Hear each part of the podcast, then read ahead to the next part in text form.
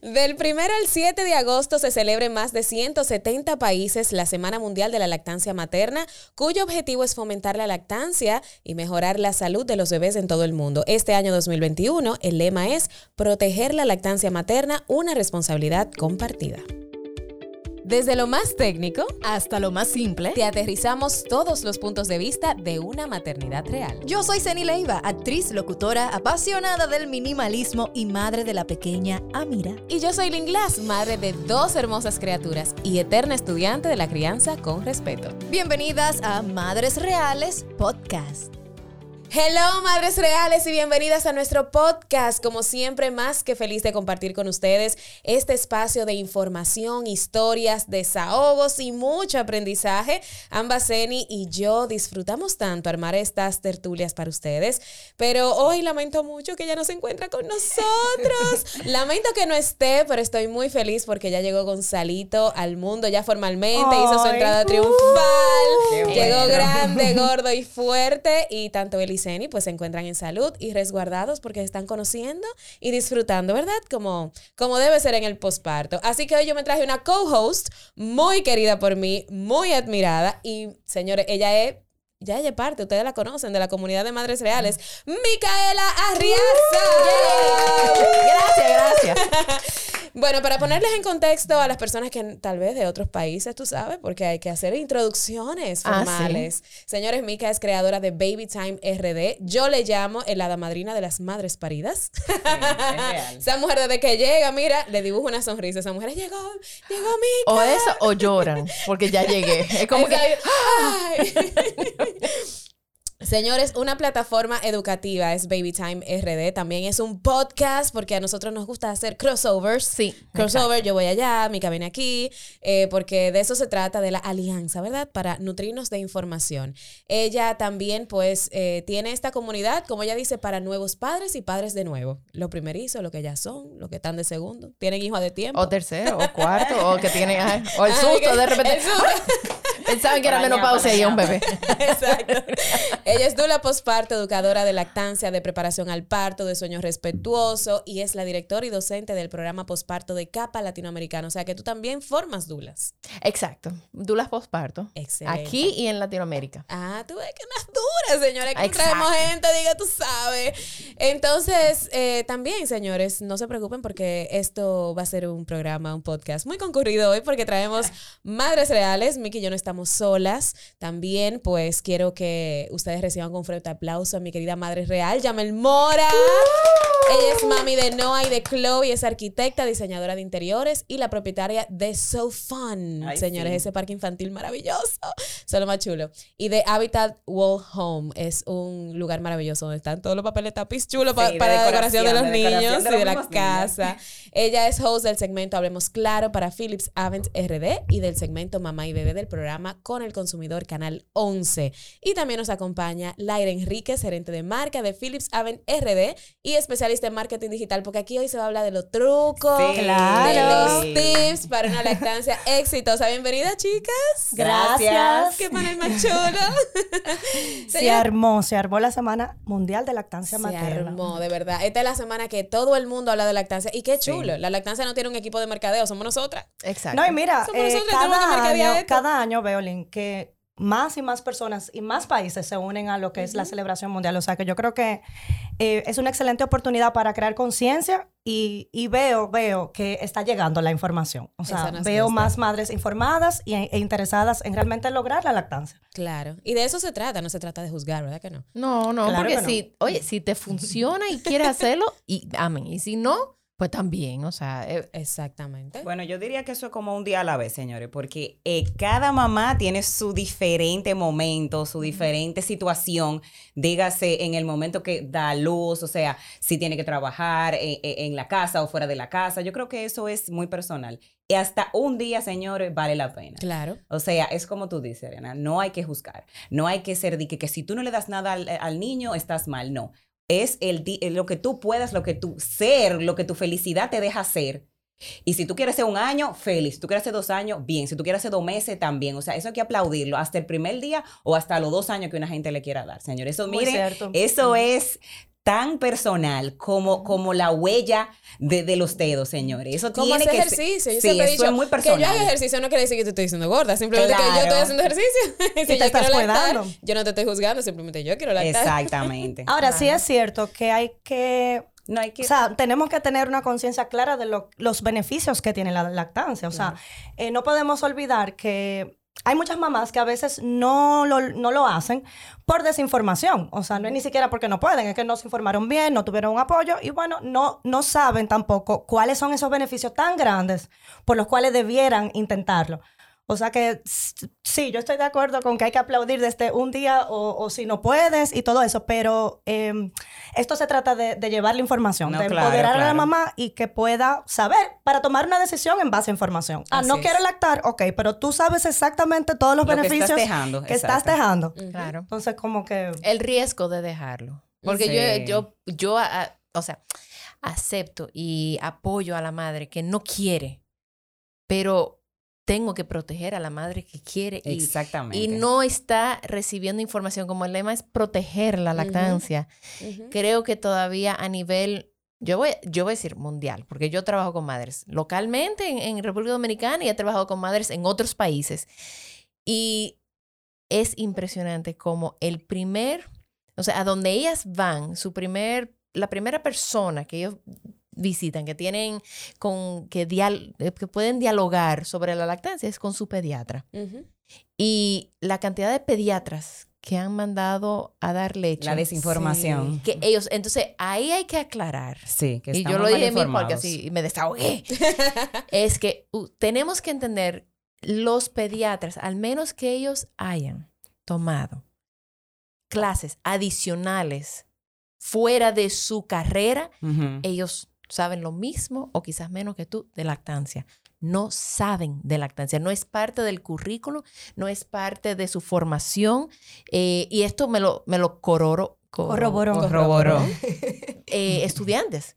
O sea, la lactancia es una clase, em, una, una electiva. Una electiva en una universidad. O sea, que en las demás ni siquiera ni siquiera es una electiva. Entonces ellos se gradúan como pediatras y son excelentes pediatras, pero tú le preguntas sobre la lactancia y no saben. Y deberían de saber. bueno, eh, de hecho, en un podcast anterior donde estuvimos conversando con Aurelina de Prolactar, que es abogada, ella incluso eh, nos estaba diciendo que aquí hay una ley donde desde educación dice que en los colegios a los niños y a los adolescentes le deberían hablar en biología sobre la lactancia materna. y es algo que no se hace porque, señores, un embarazo, un embarazo, o sea, nadie, nadie te está mandando a embarazarte simplemente por explicarte cómo va a funcionar, que el útero se va a expandir, pero te tienen que hablar de tus mamás porque eso es parte de tu cuerpo, tu, fisiología. Te hablan del ojo. Te hablan de los ojos y te hablan de la nutrición y te hablan de las plantas la, y la retina, ajá, la retina y, el, iris y el, la pupila y todo eso y, no te pueden hablar de tus senos. Claro. y cómo funciona realmente, porque eso es lo que muchas madres, o sea, yo como mamá y que he hablado con primas mías,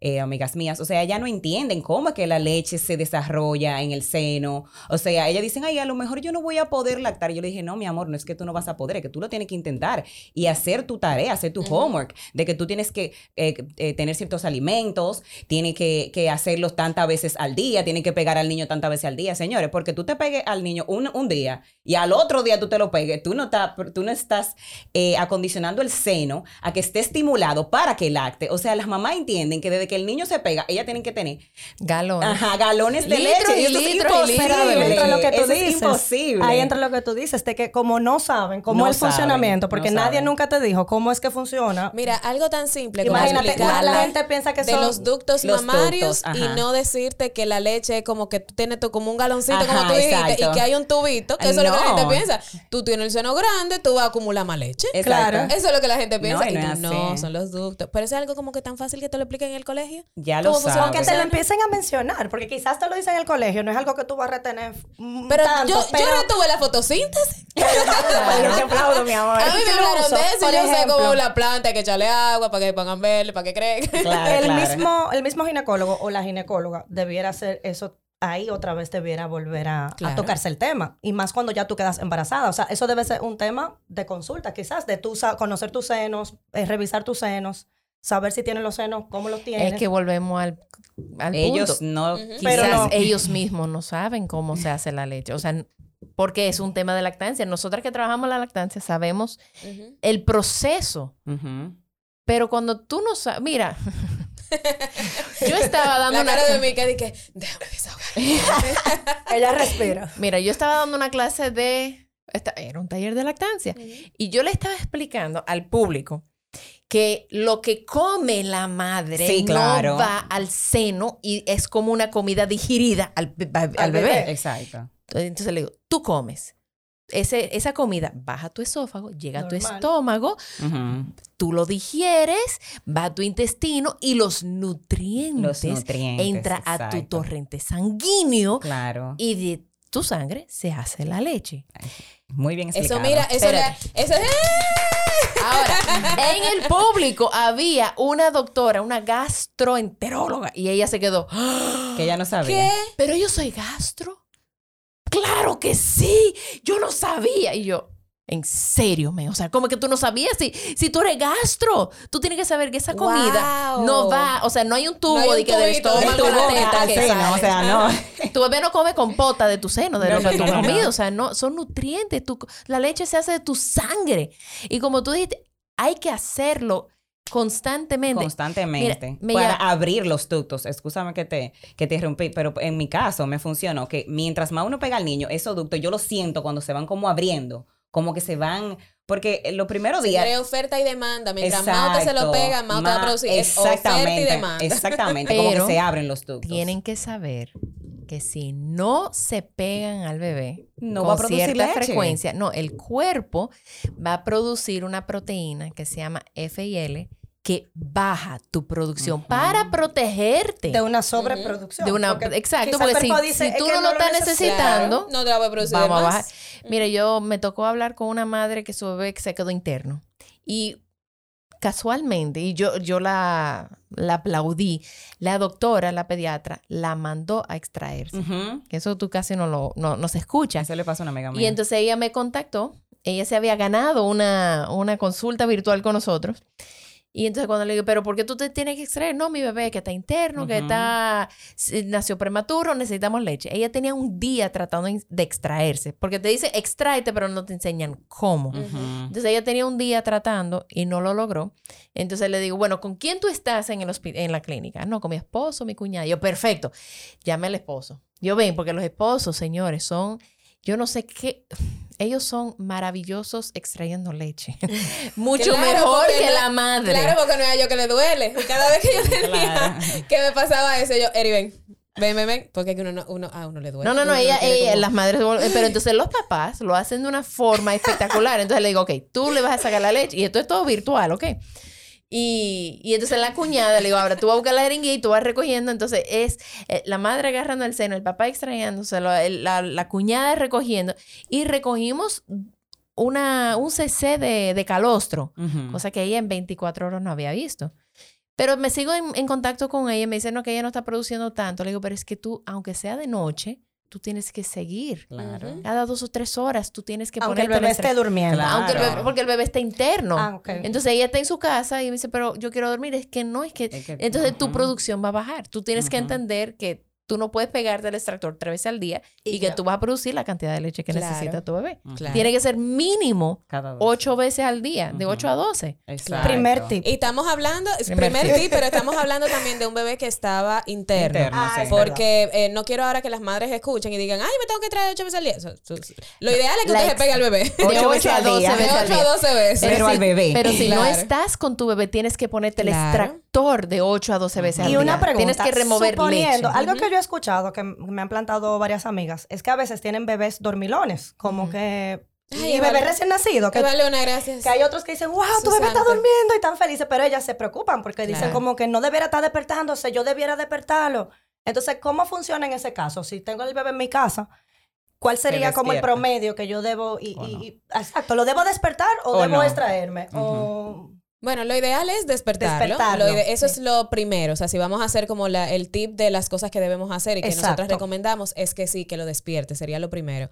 Claro, un bebé tiene que dormir. Si tú ves que un bebé está muy, muy ansioso, que no ha dormido nada, que tiene cinco horas sin dormir, seis horas sin dormir, ocho horas sin dormir, también nosotros recomendamos que también Mica es, bueno, también está Baby Time Porteo, porque por, que es también colocártelo, es eh, ponerlo piel con piel para que él se tranquilice, porque un bebé muy, muy agitado, muy sobrecargado, no se te va a pegar del seno. Aún tenga hambre, puede que esté tenga el cortisol muy alto. Entonces, primero hay que calmar a ese bebé, pegártelo, va a ser siempre lo primero.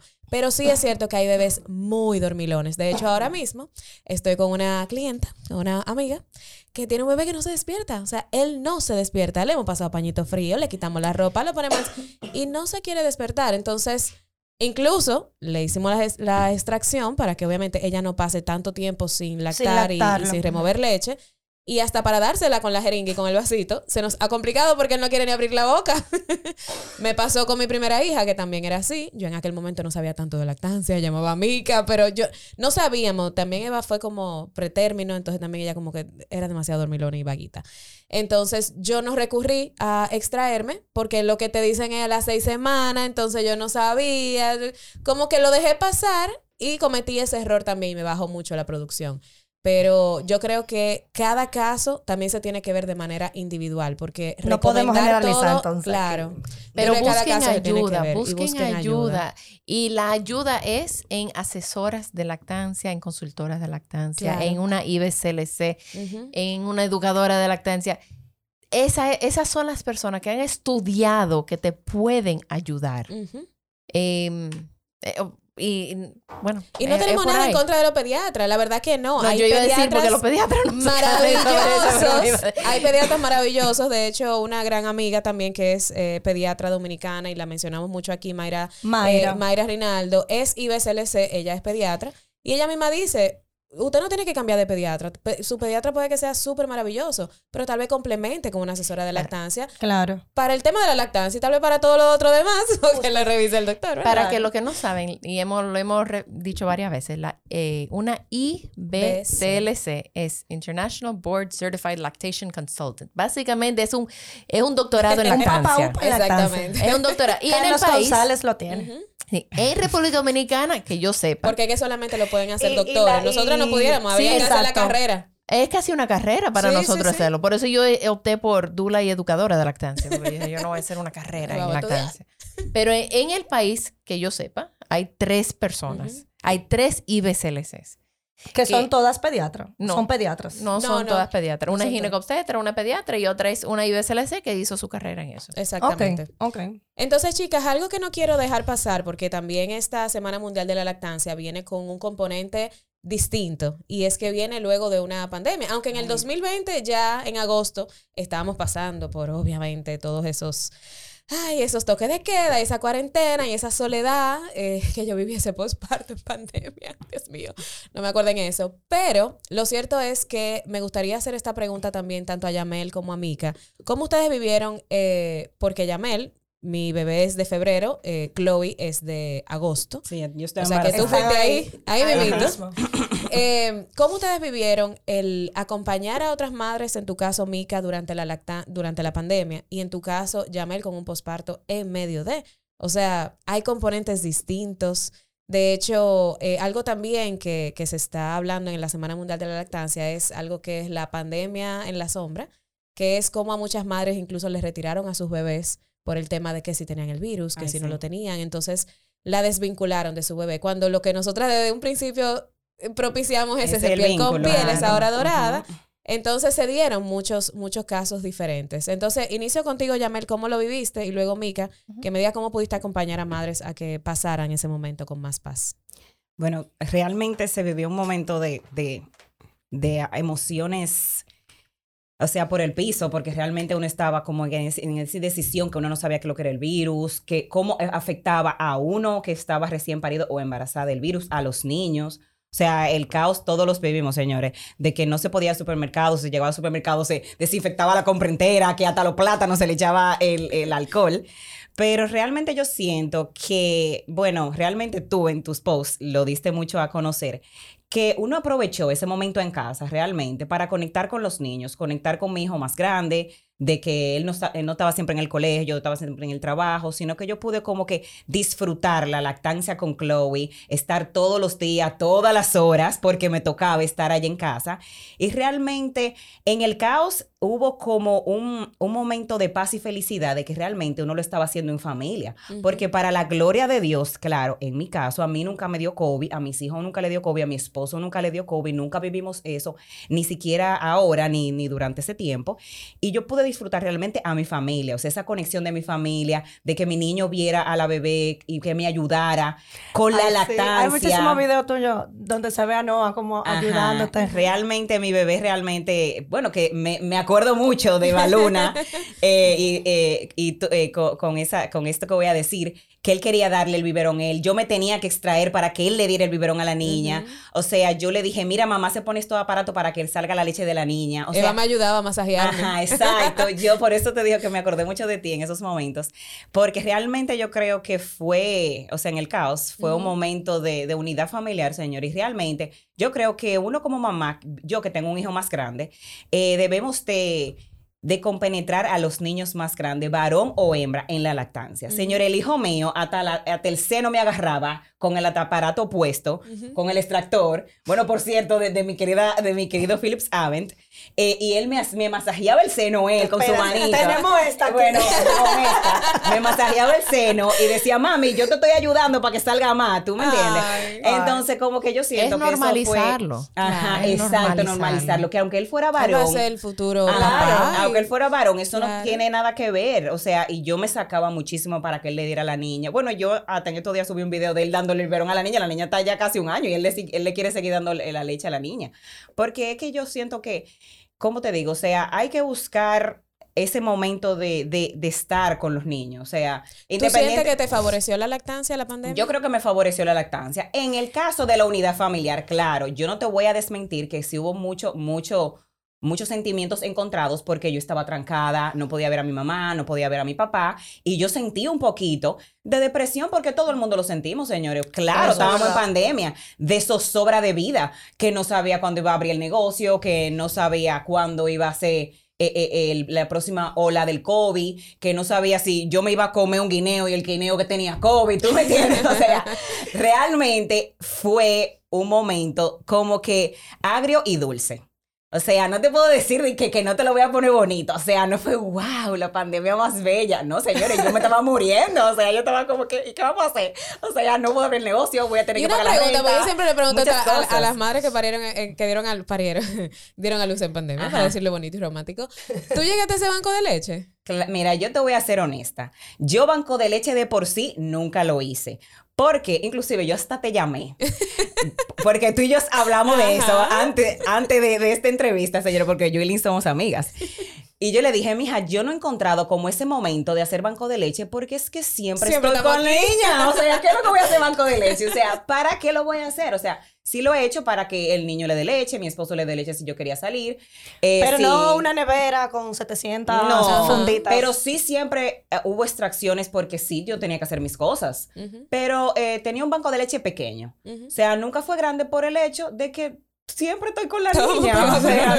No, o sea, no hubo un momento de hacer ese banco de leche grande, pero eh, sí para esa unidad con mi hijo, esa unidad con mi esposo, porque a los hombres hay que, lo tengo que decir, señores, eh, a los papás hay que involucrarlos en la, en la lactancia de los niños. A mí no me gusta que las mamás siempre dicen que yo, que yo, que yo. Y yo, ay, ¿tu marido? O sea, tú te puedes, la, tú te puedes traer y si tú te quieres quedar dormida, él, él, puede coger el biberón y darle a las 3 de la mañana una leche a tu bebé, porque no tiene que ser tú sola, mi amor. Ven acá, eso no puede ser, porque para eso uno se extrae, señores. Mira, el niño me ha ayudado, mi esposo me ha ayudado, mi mamá me ha ayudado, hasta mi papá lo he puesto yo a, darle la leche a la niña, porque esos son momentos que yo entiendo, que son como de un vínculo muy especial, que eh, tienen que vivir cierta... cierta Mi mamá siempre dice, los niños se van a acordar quién le dio comida. Es que es así. ¿Quién le dio comida y jugó con ellos? Es eso es cierto. es que ellos son básicos y su vida se trata de comer y que le den atención. O sea que eso es lo que ellos se van a acordar. ¿sí? Claro. No, Mica, y, cuéntame tú, cuéntame tú cómo fue, cómo fue tu acompañar a madres, porque Mica es lo dijimos al principio, la primera que está en esa clínica que tú dices, ay, llegó mi. La superwoman. Pero ¿cómo fue con todo el tema de, del COVID, de la pandemia? ¿Cómo lo vivieron ellas? Mira, tú sabes que antes de la pandemia nosotros habíamos em, ofrecido visitas virtuales. Buenísimo. Pero las personas no lo querían. O sea, y hacíamos visitas porque si de repente una madre está en Santiago y quería contratarnos, bueno, podemos estar ahí virtualmente. Y no, como que eso, esa idea no vendió muy no bien. No colo. No Hasta marzo 2020. y de repente era todo el mundo. Queremos virtual. Entonces, sí, a mí me favoreció poder eh, lanzar esa parte. Ok. Y ayudar madres de manera antes madres que estaban en otra en, en, otros otras ciudades o en otros países. madres dominicanas que están ausentes o sea que viven fuera que siguen a la cuenta. Entonces cuando iban a contratar una dula y la dula decía bueno es virtual me dice pero para virtual yo contrato a Baby Time que lo conozco y lo estoy siguiendo claro. entonces yo tenía madres en Texas en Miami en, Nueva York eh, en Holanda o sea eh, a nosotros nos favoreció y de verdad ser virtual, digo, a mí me encanta visitar a madres e, en persona. Pero el virtual ayudaba muchísimo. O sea, yo tengo mi, mi, mi teta que yo uso de, de, ejemplo, que aquí no lo están viendo. Una, una teta de lana, porque no, no, no, nos ven las personas que nos escuchan. pero es, un, una herramienta de trabajo que tengo, que es un modelo de un seno. para Entonces yo tengo mi muñeco y tengo mi extractor y tengo todas mis cosas. Entonces yo le enseño a la madre usando el seno, la, la muñeca, o sea, las cosas, cómo hacer las cosas. Y de verdad, yo no sentía que había una, una pantalla de por medio. Entonces yo, eh, eh, yo siento que nos benefició porque ellas recibían la, información. la información y el apoyo y yo podía dar el apoyo. Entonces el, la pandemia ayudó a que Baby Time uh, se fuera a esa plataforma virtual y que la gente lo aceptara. Buenísimo. Y era buenísimo porque yo hasta grababa las sesiones y se las mandaba. Y yo, mira, tú lo puedes ver porque después, si es en persona y me voy, pues y te olvidaste, te guayas. claro. Llámame otra vez. Pero aquí en este caso era, era se puede grabar. Buenísimo. Sí, es que yo creo que, claro, las personas que decidimos ver las cosas difíciles que suceden, como el vaso medio lleno, pues le sacamos muchos beneficios, le sacamos el lado positivo. Y yo creo que sí, que la virtualidad bueno, Zoom fue de lo que más. Zoom en los supermercados, yo creo que fueron lo que más guisaron. en la farmacia. en la farmacia. Fueron lo que más guisaron. Cuéntame en, en el caso, por ejemplo, de, de, Philips Aven. A mí, particularmente, tú sabes que, que no, esto no es y que, que, hay que Philips lo trajimos porque a mí, particularmente, me encantan esos productos. Y yo, hasta incluso en pandemia, dije, pero es que ni, es que ni suena este tractor. o sea, porque sí, tú no trancabas en, la casa. Eva, tú sabes que el segundo lo que quiere es estar arriba de ti. Sí. Pero entonces se duerme, el bebé se duerme y tú estás todo el mundo en un berenjenal en la misma habitación. Y ese extractor de Philips, señores, no suena. Nada, nada. No suena. Es lo máximo, es un transformer porque tú la llevas para la sala, si se le gastaba la pila, tú lo conectabas. O sea, por lo menos el que yo utilicé, que es de un solo seno, eh, que, que coge pila, yo hasta me lo llevé a las votaciones, yo me acuerdo. yo dije, yo voy a hacer mi fila y yo voy a votar. Y cuando salí, ¡ay, esto tiene pila! Cuéntame cómo fue en el caso de ustedes eh, los productos, la venta, cómo, cómo lo vivieron. La pandemia. Claro. Bueno, por suerte estábamos preparados de cierta forma porque ya teníamos una tienda online y esos primeros meses donde muchas tiendas tuvieron que cerrar, nosotros pudimos eh, seguir dándole servicio a las madres. Eh, fue un poco caótico porque igual la página no estaba preparada del todo como para recibir tanta gente y uno atender tanta gente, pero eh, se pudo sobrellevar. Sí hay una situación que, bueno, Philips Saben tiene nueve fábricas en el mundo y algunas han tenido más inconvenientes que otras eh, a nivel de, que han tenido que cerrar eh, por todo el tema de la pandemia. Entonces, a nivel de producción de productos ha sido un poquito complicado. A nivel mundial hay a veces productos que están escasos. Estamos tratando de regularizar esa situación. Eh, pero es bien duro porque muchas veces recibimos las madres buscando, ay, estoy atrás de esta tetina y mi bebé nada más usa eso y no puedo y le puedo. Y entonces uno como que, uh, no sé. Pero estamos tratando de asistir a las madres lo mejor que podemos, las ayudamos a encontrar, porque hay tiendas donde quizás se agotó algo, pero otra sucursal quizás la tiene. Entonces, hemos, le estamos brindando el mejor servicio que podemos dentro de las condiciones que nos, nos ha tocado con la pandemia. pero creo que como marca eh, sí han seguido las mejorías. O sea, de hecho, este año estamos lanzando un nuevo esterilizador que está increíble, seca los biberones. Seca, Y el, esteriliza y seca.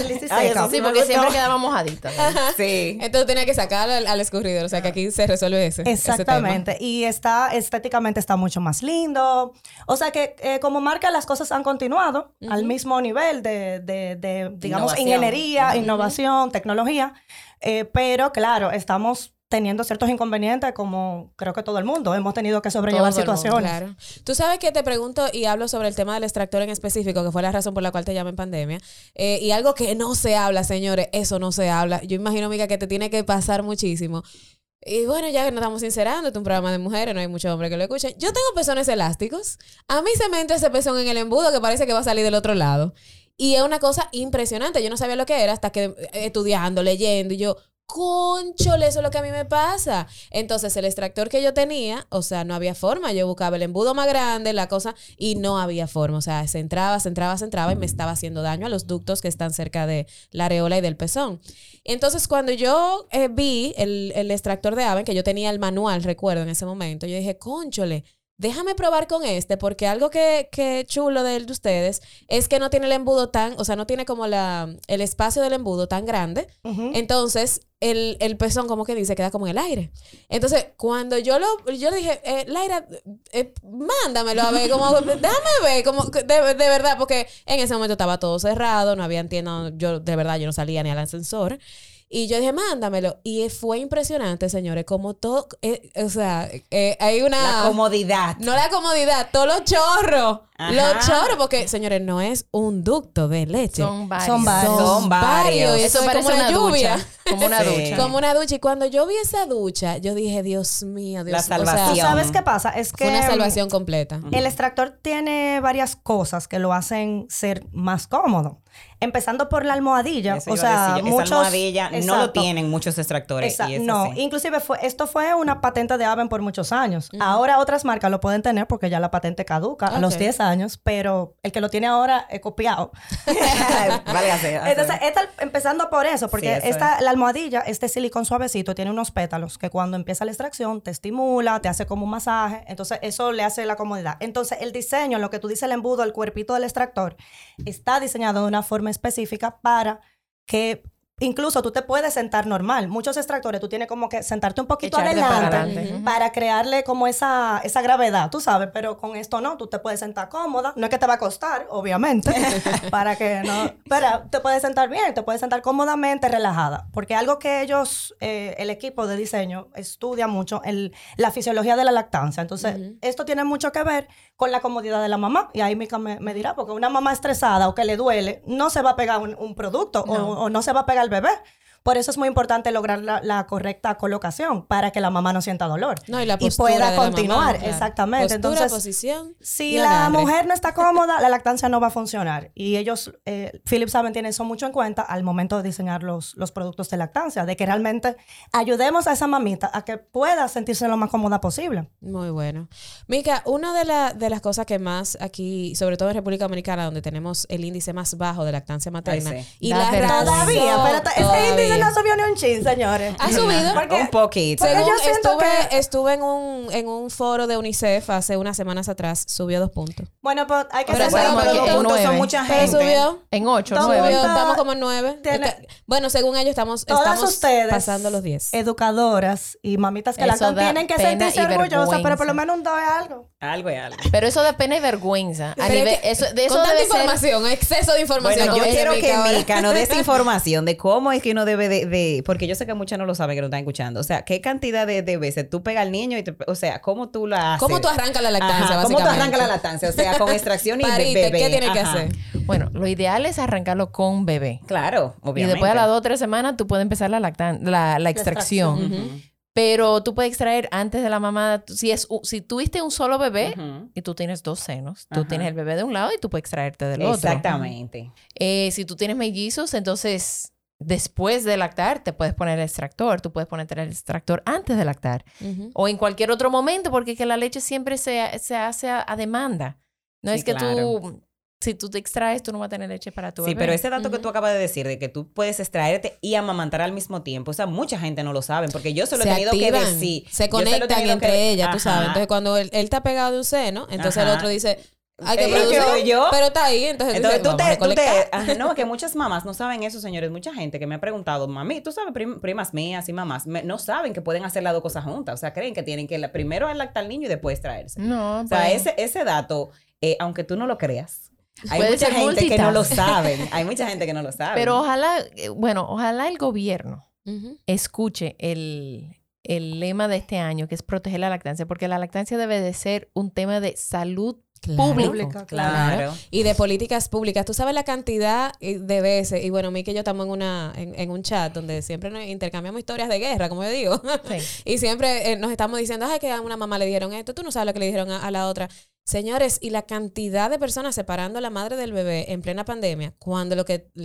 y abogamos primero que nunca lo separen, pero de que, lo separaron por el virus. Y tú, pero, pero ¿por qué? Si ninguno tiene COVID, si, ¿cuál es la razón? Entonces, la lactancia se tiene que proteger, yo siento, desde el primer momento en que el bebé ya está fuera, que dejen Ese bebé debe de ir al pecho de su madre, ya sea cesárea, ya sea parto, al menos que el bebé tenga un problema de salud. Claro ya, ok, está bien, hay que separar y hay que hacerle lo que hay que hacer. O si mamá tiene un problema de salud.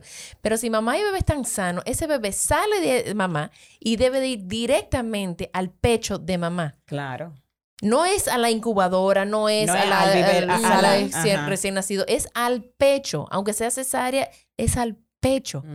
Eh, como le dice una, amiga mía, que ella se llama Barbara Harper, ella es eh, partera en parto de agua, ella dice, eso se llama el santuario. ella le llama el santuario, el pecho, el pecho de, la, de la madre. Qué lindo. O sea, que el bebé debe de ir al santuario y no se debe despegar del santuario. Y todas las cosas, señores, todos los beneficios que tiene ese contacto piel con piel, esa hora dorada, eso, esos primeros momentos ahí con tu bebé. Yo viví las dos experiencias y fue, o sea, yo decirle que del cielo a la tierra. Porque tú con tu primera hija no lo tuviste. No. a mí me la pusieron cachete con cachete y jamás yo, la, foto la vi cinco horas después. Y yo ni me acuerdo de ese momento. Yo porque lo tengo en foto, yo no me acuerdo de eso.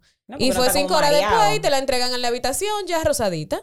Y full de leche. Ajá, que no, nadie nunca sabe, entonces eh, no, así no. Entonces, con el segundo, que sí que abogué por mi parto natural, que mi, o sea, me cual Kardashian me lo sacaron para mi pecho de una vez. Y, eh, me tuvieron que pedir permiso para llevárselo, pero no para llevárselo. Ahí me, mira, eh, vamos a pesarlo. Y yo, ah, no.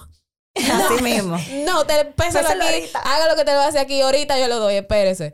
y, pero, pero uno tiene que pelearlo porque es tu derecho, es un derecho fundamental de ti como mamá. Pelealo, pelea ese contacto y, y protege también tu lactancia y que todas las personas alrededor cojan los charlas de Mica, cojan la charla que, que Filiabe, que vamos a hablar de las actividades que tienen para la Semana Mundial de la Lactancia, e infórmense todo, no solamente tú como mamá, invita a tu papá. A Ahora, me han dicho, bueno, me han dicho no, Aurelina, que, que también hemos tenido la oportunidad de, de compartir con ella en diferentes eventos, plataformas que eh, ella, ella tuvo que hacer, como, o fuiste tú, la declaración. Sí, lo de la declaración, que porque realmente es algo que tú puedes exigir. Claro. Ahora, lo raro es que no el mismo centro de salud donde tú vayas a dar a luz no te ofrezca de antemano las opciones que tú tienes. Claro que no. O sea, como que, me encuentro muy mal que tú tengas que ir con un poder legal para decir que tú tienes derecho a tener a tu bebé. Mira, o sea, yo, te, lo voy a, te lo voy a simplificar. En Estados Unidos no es así. Yo lo iba a decir, pero no quería como llegar a ese punto porque yo, yo he parido a mis dos hijos fuera, escúchame. Y realmente, cuando tú pares fuera, no te sacan al bebé ni un segundo de la habitación.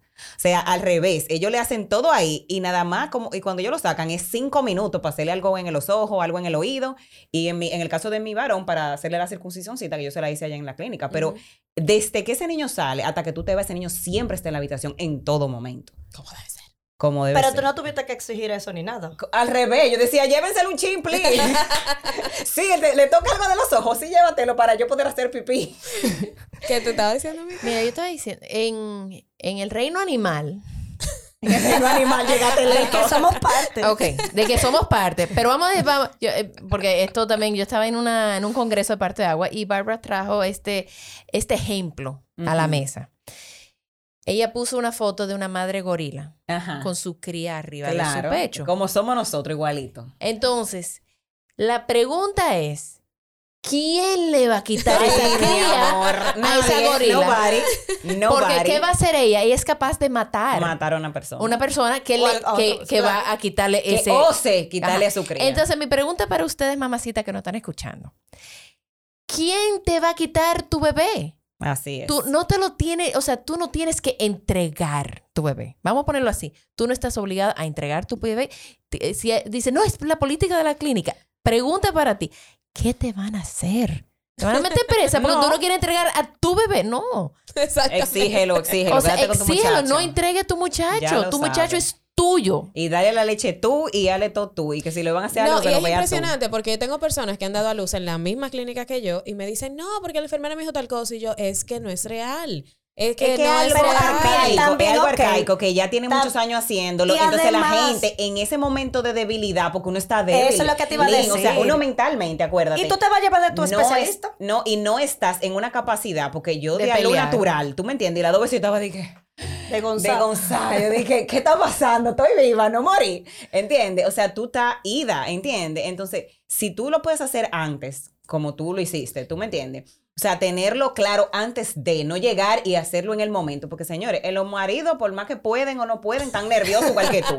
O sea, están pariendo contigo porque ese hombre parió conmigo, señores. O sea, mi esposo agarró de la mano, pero uno no está mentalmente de que, que tú sabes, en ese momento. Diciendo, grábalo, grábalo. Él no puede hacer las dos cosas al mismo tiempo. Exacto. Así mismo, así mismo. verdad. Así y no mismo. tengo ni, ni foto porque me la tiró Sari, la dule. Y yo, bueno, pero yo no tengo foto de mi parte, yo tengo video, yo no tengo nada. Y Eri no podía hacer dos cosas al mismo tiempo. Exacto. Yo tenía que estar agarrando. Atendiéndote, atendiendo, porque él estaba pariendo, está mi bien, amor. Está bien, está bien. Entonces, tienen que, yo diría, yo creo, tú ves, porque yo no he dado lo que, que lo deben hacer como tú lo hiciste, hacerlo antes y hacer como una. Mi amor, es que las que lo hacemos así, tú sabes, somos la guerrillera, somos Bueno, la pues sean guerrilleras, somos mujeres. peleona. Y no, es que ya Peleona, tienen la sean información. peleona. Tienen la información. bebé, como dice Mica, es mi bebé. O No, sea, es que, es que en ese Es momento. tu es bebé como- que tú, eh, o sea, que tú yo hiciste. parí, o sea, ¿por no tengo que dar a ti? No, pero tiene que aquí, así, porque es que, es que aquí uno está en otra sintonía. Señores, algunos inconvenientes que ustedes hayan tenido con la lactancia y, en- y cómo, cómo fueron capaces de sobrellevarlo. Bueno, yo te Porque tengo cada quien uno. tiene sus historias distintas. Yo te tengo una. Bueno, yo, hablando ya de los productos de Philips Avent, realmente las pezoneras, señores, yo lo he dicho en varios posts que he hecho, son para mí una salvavidas. A las mamás que le pasan como a mí, que al inicio de la lactancia se nos quiebran los senos, se nos desprenden prácticamente un pedacito de adelante del, del seno, de la aureola de- de- del, del pezón. Realmente uno tiene eh, esa área muy delicada y al estar tan delicada, eh, realmente uno no, no sabe qué hacer porque uno está sangrando, uno le está doliendo, uno la tiene muy delicada y uno quiere, y el niño cuando te está succionando, tú sientes dolor y aparte del dolor te sientes como que, concho, estoy incómoda porque tengo como una herida, pero no le quiero dejar de dar la leche al niño. Entonces las pezoneras, señores, que son una- unas... eh, bueno, como así mismo dicen, pezoneras son una, una, un pedacito, una, una, como una, Un cobertor de silicona. Ajá, un cobertor de silicón para el pezón. Ajá. Pero te- tengo que aclarar es- porque no quisiera que las mamás escuchen eh, que me ha pasado ya y piensan como es algo que tienen que tener obligatoriamente. No, no es muchas obligatorio, mamás, sí te pasa. claro, muchas, muchas mamás como que empiezan su lactancia y, y como logran desde el inicio una buena colocación, no la van a usar. No. O sea, no tienen necesidad de por qué usarla. No les duele y bueno, le va bien. Otras que quizás sí al principio no, no tienen el correcto agarre o tienen los pezones más delicados porque también cada piel es distinta. Eh, en esos casos sí, sí son recomendables por un tiempo determinado. No, por el tiempo de esa situación, porque yo no lo uso siempre. Yo nada más lo uso en el momento de la fisura, en el momento, o sea, dígase, han pasado tres, cuatro días y se me forma la fisura, entonces yo lo uso los tres o cuatro días que me dura para que se me sane la fisura. Ok. Y Sí, ya sigo mi excelentes. lactancia normal. O sea, Ah, y tú es sabes como, que- una, como, una, como una bandita. Un Como protector. un band-aid que te, te deja curita. Ajá, una curita que te deja lactar hasta que, hasta que Tú te- sanes. se te cure la herida sabes y tú puedes seguir que lactando. en medio de yo, del posparto de, de Tiago, yo terminé una segunda certificación de tema de lactancia. Y, y te están hablando de las cosas, de que si perla de leche, que si las fisuras, que si qué sé yo. Sí. Y yo, perla de leche, yo, ah, no, como que ¿Qué no, es eso? Nunca había pasado, nunca, lo- nunca pasó. ninguna madre me había hablado de perla de leche. Yo, bueno, ok. Eh, y me pasó. Ese fue como que Dios me dijo, ah, mira, déjame mandártela a ti.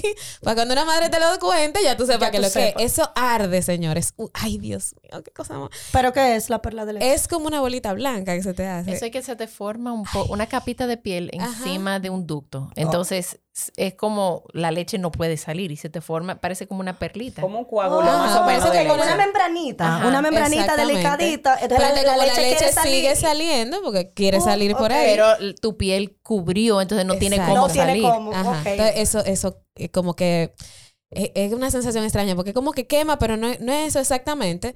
Entonces, eh, yo no la había usado, pero una amiga la estaba usando en ese momento, que son unas conchas que ustedes tienen. Eh, que era, es como un recolector para, para, las madres que liquean mucho. Yo no soy de la que liquea, yo no, para nada soy de la que liquea ni que se pone de que los padres y nada de eso. Pero yo me puse eso porque era lo único que me, que me evitaba el contacto directo de la succión con el, el, con el brasier. Ah, las conchitas, ya. Entonces yo no lo utilizaba para recolectar leche, porque se puede utilizar para eso, pero yo lo utilizaba para que no Para protegerte. Entonces de repente, si hay una madre también que le está pasando el tema de las fisuras, eh, puede usar una de esas para que no le tenga contacto con la ropa, porque ese roce también sí, sí, sí. Es que se usan en combinación, o sea, y ella de hecho también la, usaba, la conchita. Eh, porque mientras tú tienes el pezón así, tú te vas a poner la pezonera al momento de lactar para que cuando el bebé succione no sientas la succión tan fuerte y te protejas. Pero luego que tú lactas, igual te quita la pezonera, igual te va a doler. Entonces, hasta el, brasier te va a doler. Entonces, ahí tú te pones la concha para aislar ese pezón y que el pezón se pueda curar y no te y no siga rozando con la con la ropa como tú decías. Ahora, tengan en cuenta que esas conchas tienen unos hoyitos arriba.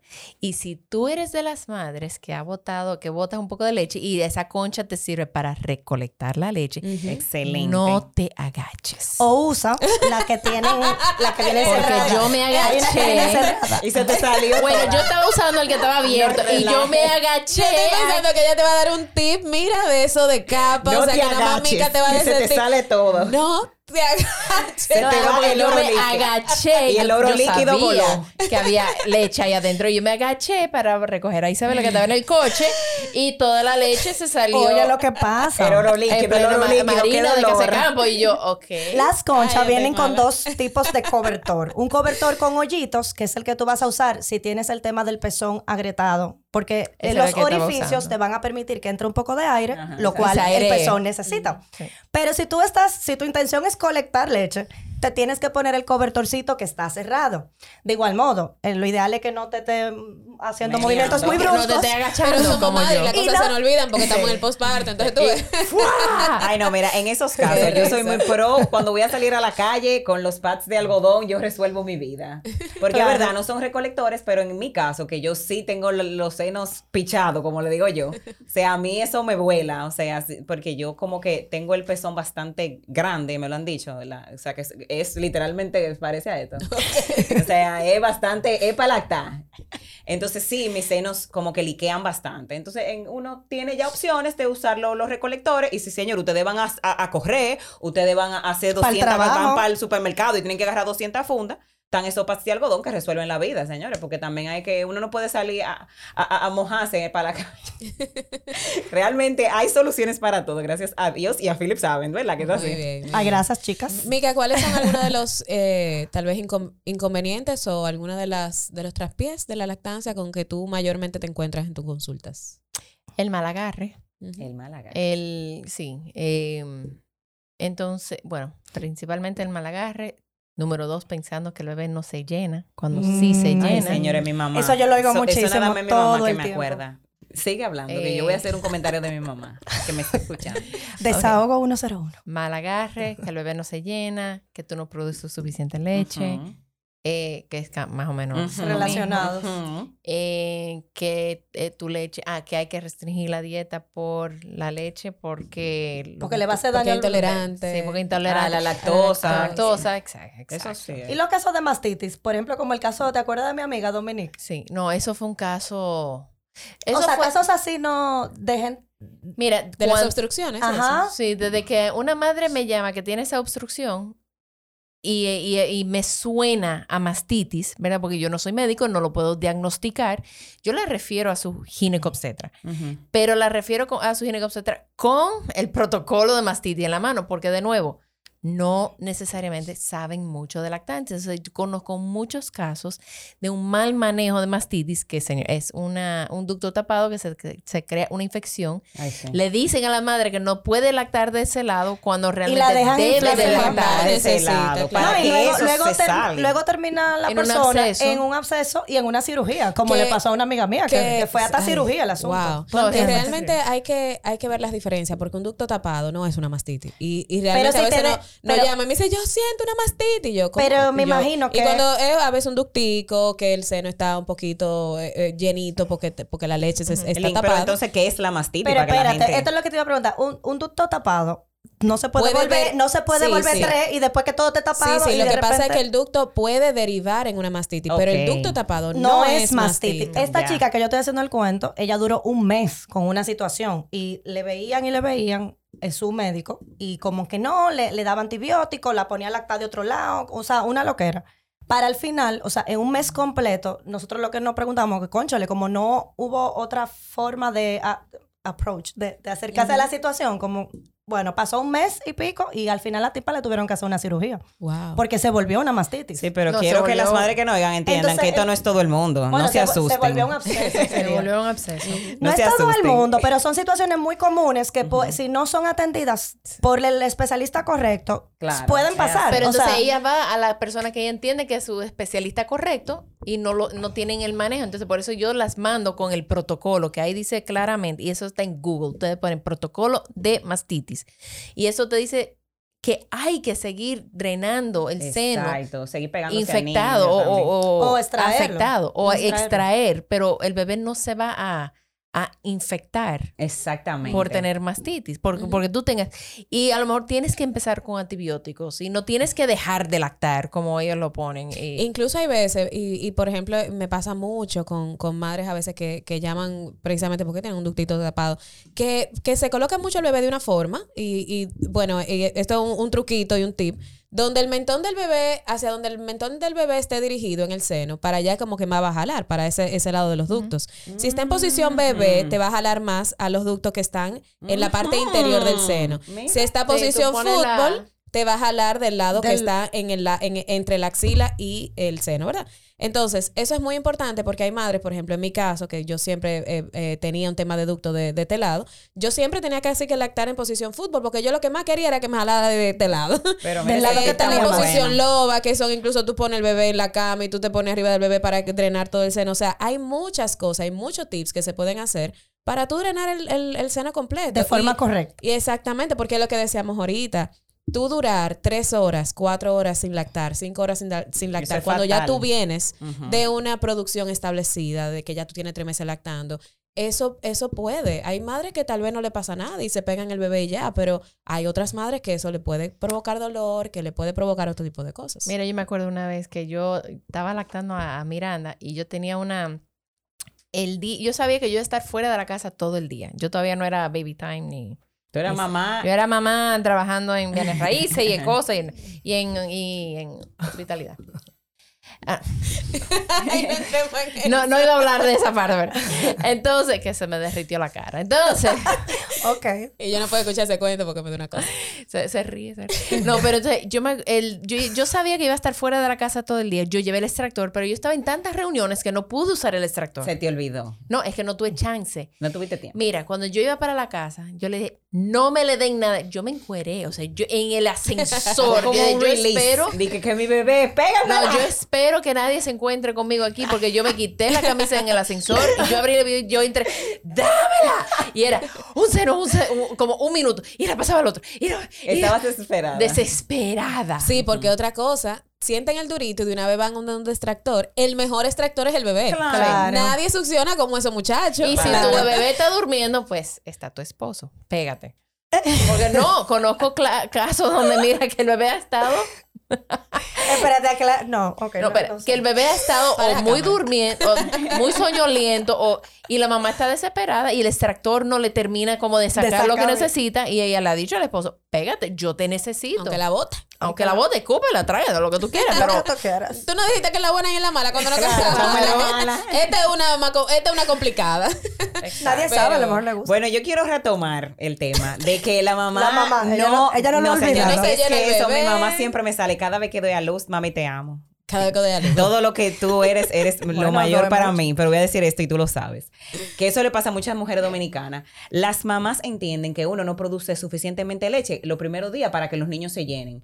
Y dije que lo mismo que tú me estabas diciendo. O sea, tú no produces suficiente leche, el niño no se llena. Eh, lo que tú... Eh, Hay que dar. Se está quedando con hambre. Ajá, se está quedando... Ay, señores, cuando a mí me decían esa cosa... Se está quedando con hambre. Yo, yo me ponía, señora, azul, morada, azul, eh, negra, de todos los colores del del rainbow, eh, del, del arco iris, todos los colores yo lo cogí. yo, mami, pero es que el niño no se va a llenar como un niño de, de, dos años ni de, dos meses. O sea, él comió un chin, el, calostro es un chin de leche. Lo primer, las primeras lactancias de un bebé son poquita leche porque uno como mamá está diseñada para producir la cantidad de leche que un bebé necesita. Y no es claro, que el bebé no, tiene el estómago tan grande y le quieren poner, da, el lo primer quieren ambimbar de leche. cuatro onzas, y eso le hace daño a su estómago porque no está diseñado para aguantar tanta leche.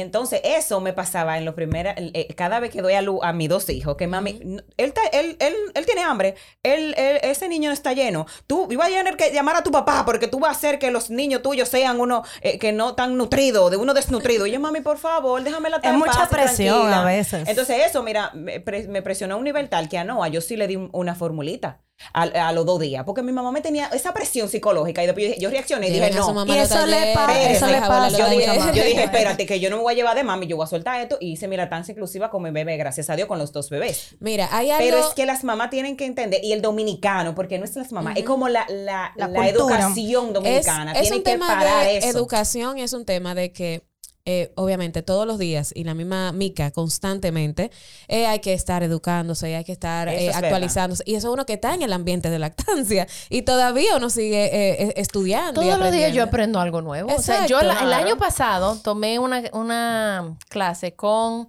Jack Newman, que es también IBCLC canadiense. Lo amo, o sea, es, para mí es fantástico.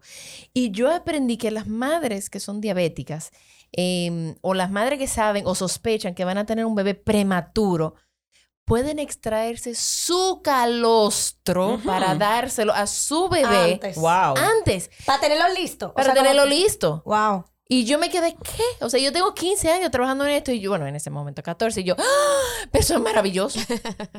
Y yo, ¿en serio eso se puede hacer? Me dice, claro que eso se puede hacer. Y yo, pues ah, mira, pues ya. Claro. Ya se puede extraer. O sea, todos los años, todas las cosas.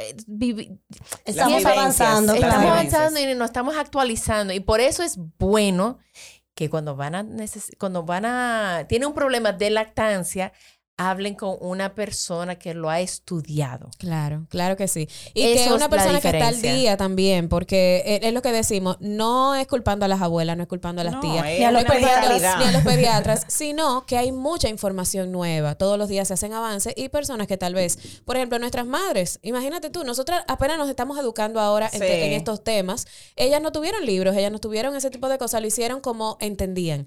Entonces, ven un bebé llorando, las abuelas lo más que quieren es darle comida los nietos, porque es una cosa impresionante. Entonces, nada, eso, ¿verdad? No, no le vamos a caer arriba, pero abuela que estás escuchando, mami que estás escuchando, o madre que estás próxima a dar a luz, llévate a tu mamá para la charla, llévate a la tía a la charla, involúcrala. Envíale esos videitos de baby time y de madres Hay un taller que, se llama Taller para las Abuelas. Claro. Ah, para que se actualicen, porque las cosas han cambiado. Y lo que uno más quiere tener a su mamá cerca. No, y, no, no, hay que olvidar... No quiere sol...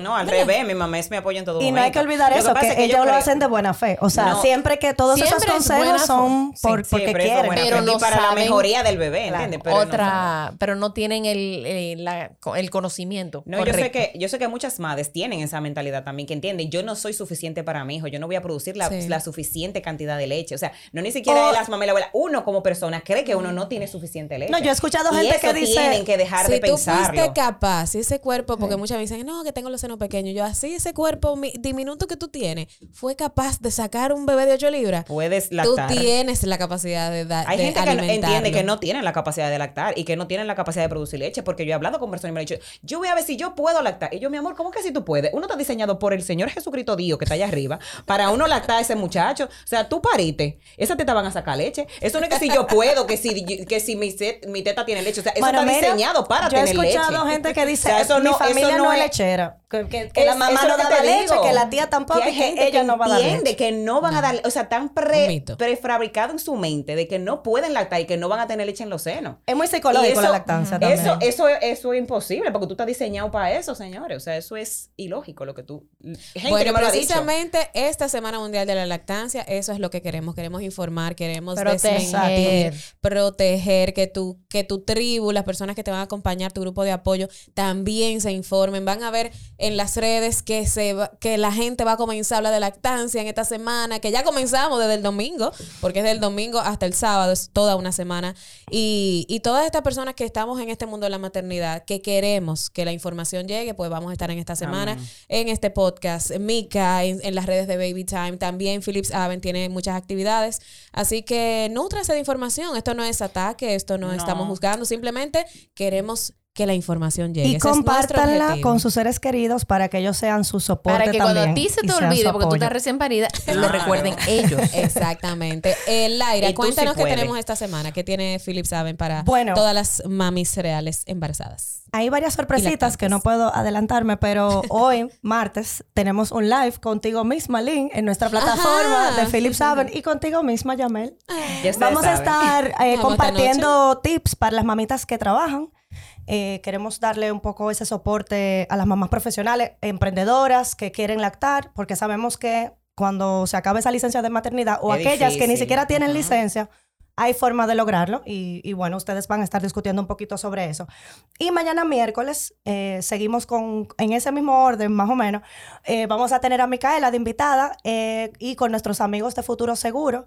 Es un evento abierto a todo público por Zoom. Vamos a estar compartiéndole entre hoy y mañana las informaciones. Buenísimo. Y el tema es tips, herramientas y apoyo para lactar con éxito en tiempos modernos. Queremos aterrizar toda esa información para la mamá moderna. Excelente. Y si escuchaste este podcast también y aprendiste algo nuevo, algo que no sabías, participa también en el concurso. Ay, tenemos un concurso, señores. En este concurso maravilloso que estamos lanzando Madres Reales y Philips Avent para que ustedes también pues puedan disfrutar de una de unos masterclass que vamos a tener más adelante sobre temas de lactancia. Así que solamente tienes que entrar al al, arte que vamos a estar eh, colocando en las redes sociales y coloques que aprendiste, ya sea en el live de esta noche o en este podcast, acerca de cualquier tip de lactancia y ahí ya estarás participando. Excelente. Chicas, muchísimas gracias. Gracias a ti, me encantó. Me encantó ser tu este Me encanta. Mica, Mica ya está aceitada ya. Mica, Mica sabe. de Ceni, mientras sí, tanto. mientras tanto. Y además, señores, recuerden que Baby Time también tiene su podcast que está dirigido muy bueno, a nuevos padres, padres de nuevo y donde la información acerca de estos temas de lactancia, de parto, de maternidad está muy bien depurados. Nosotras aquí somos aliadas, aquí no somos competencia. Todo lo que queremos es que ustedes tengan una maternidad en paz y la paz a veces se logra con la información. Con la información, muy importante. Correcta, porque como dice Mika, ahora hay un exceso de información. te vamos a filtrar esa información para que te llegue la correcta. Así que vayan también y, busquen el podcast de Baby Time, suscríbanse y, vean y de verdad digieran todos esos maravillosos consejos. Chicas, muchísimas gracias, gracias nuevamente. Hasta la próxima. Hasta, la, próxima. próxima. Madres reales. Yes. Este podcast es grabado y editado desde Spacecast Studio y nos estaremos escuchando en un próximo episodio. Chao. Chao. Bye, gracias.